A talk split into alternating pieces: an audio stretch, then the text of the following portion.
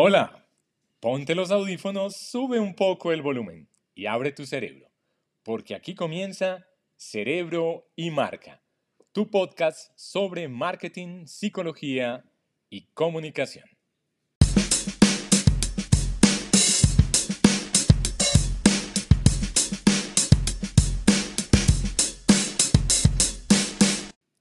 Somos Laura Calat y Carlos Naranjo de la firma de marketing Naranjo Calat y hoy vamos a hablar de posicionamiento.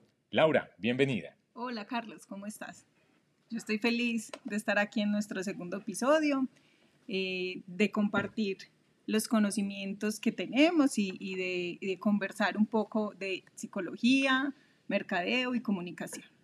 Lo primero que hay que decir es que tal vez el origen del término posicionamiento comenzó por allá en la década de los 70 del siglo XX con unas publicaciones en la revista Advertising Age. Esta revista es una revista dedicada exclusivamente al marketing y la publicidad y allí comenzó a aparecer un artículo que inicialmente se llamaba La Era del Posicionamiento, escrito por Al Rice y Jack Trout, bueno, o por Al Rice y Jack Trout, como quieran pronunciarlo.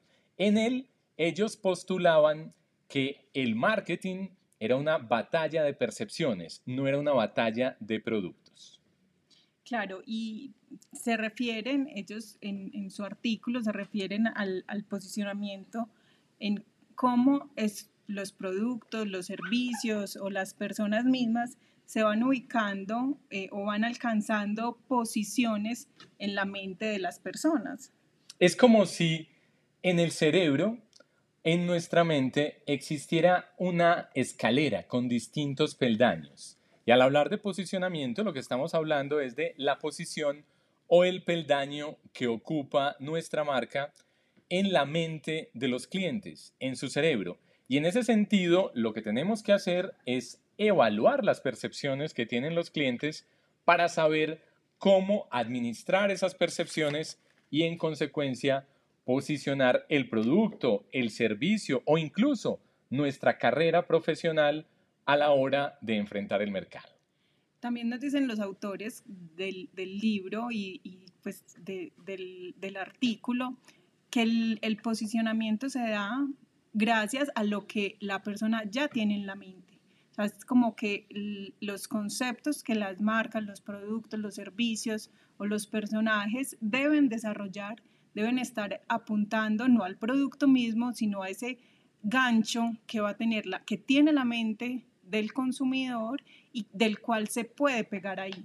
Sí, es decir, acá hay otra idea muy importante y es que a la hora de hablar de posicionamiento trabajamos con lo que ya está en la mente, con lo que ya tienen los consumidores en su cerebro.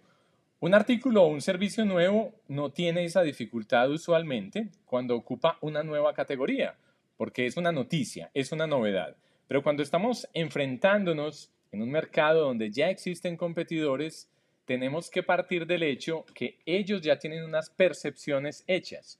Lo que tenemos que hacer en marketing es aprovecharnos de esas percepciones. Es decir, el camino expedito es basarnos en lo que ya existe en el cerebro. El camino largo es tratar de mostrarle a la gente que hay una forma distinta de ver las cosas que es parecido a decirle al cliente que está equivocado. De ahí también ese adagio popular que se utiliza tanto en marketing del cliente siempre tiene la razón. Y no es que siempre tenga la razón, sino que a lo que va es que hay que trabajar como si siempre tuviera la razón. Hay que trabajar basado en las percepciones que ya hay en su cerebro.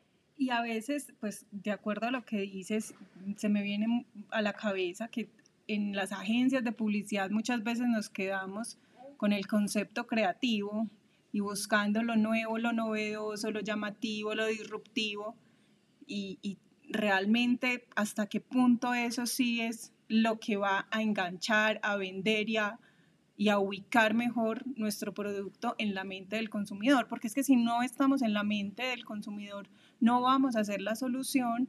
Claro, y esta idea que estás mencionando, Laura, hace mella en una idea muy arraigada en la publicidad, y es que la publicidad debe ser loca, creativa, sollada. Bueno, y si bien es importante la creatividad casi que en todas las facetas del quehacer humano, en el posicionamiento a lo que nos referimos no es a hacer avisos o campañas de publicidad muy locas, sino campañas de publicidad muy estratégicas.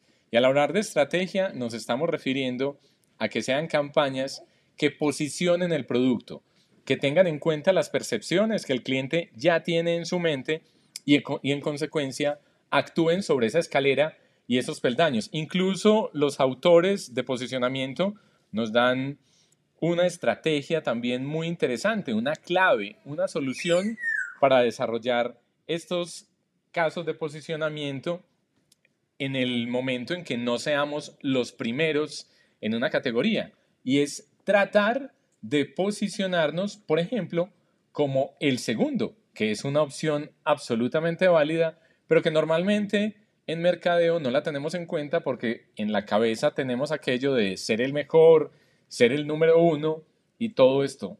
Pero la verdad es que ser el segundo es una opción.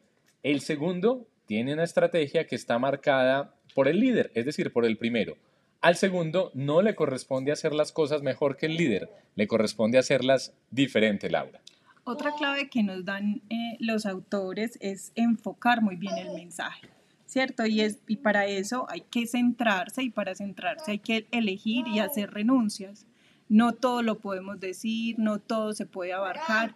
Hay que segmentar, hay que segmentar el mensaje, hay que segmentar los atributos, hay que segmentar también el público. Entonces, así también podemos como batallar un poco contra la cantidad de mensajes que le llegan a las personas hoy en día.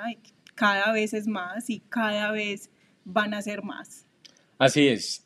Como decíamos desde el principio, vivimos en una sociedad súper comunicada y tratar de adueñarnos de un concepto en el cerebro de los prospectos, de los clientes, es todo un hito. Lograr hacer eso requiere de mucha simplicidad, de una sobresimplificación del mensaje. Pero esta simplificación tiene que estar basada en los conceptos ya previos que tiene el cliente en su mente y los conceptos que están utilizando los competidores. Como decíamos, los competidores en otros productos, en otros servicios, incluso en campañas políticas o en la propia profesión, porque el concepto de posicionamiento también nos ayuda en términos de marca personal y de porvenir personal. Bueno, este tema es muy largo, podríamos seguir hablando muchísimo más. Creo que podemos hacer un segundo capítulo de este término para seguir ahondando en, él. Así es. Entonces, escuchemos en la próxima los tipos de posicionamiento. Posicionamiento como líder, como segundo en el mercado, reposicionamiento de la competencia para aprender con ejemplos prácticos cómo las grandes marcas han utilizado el posicionamiento a su favor, cómo estas escalas mentales han sido claves para que marcas como Heinz, como Avis, como Pepsi hayan logrado hacer un espacio en mercados hipercompetitivos a través de clavar una bandera y decir yo soy diferente. Somos Laura Calat, Carlos Naranjo y habrán escuchado por momentos a nuestro pequeño hijo Cristóbal Naranjo Calat y esto es Cerebro y Marca tu podcast sobre marketing, psicología y comunicación. Nos escuchamos.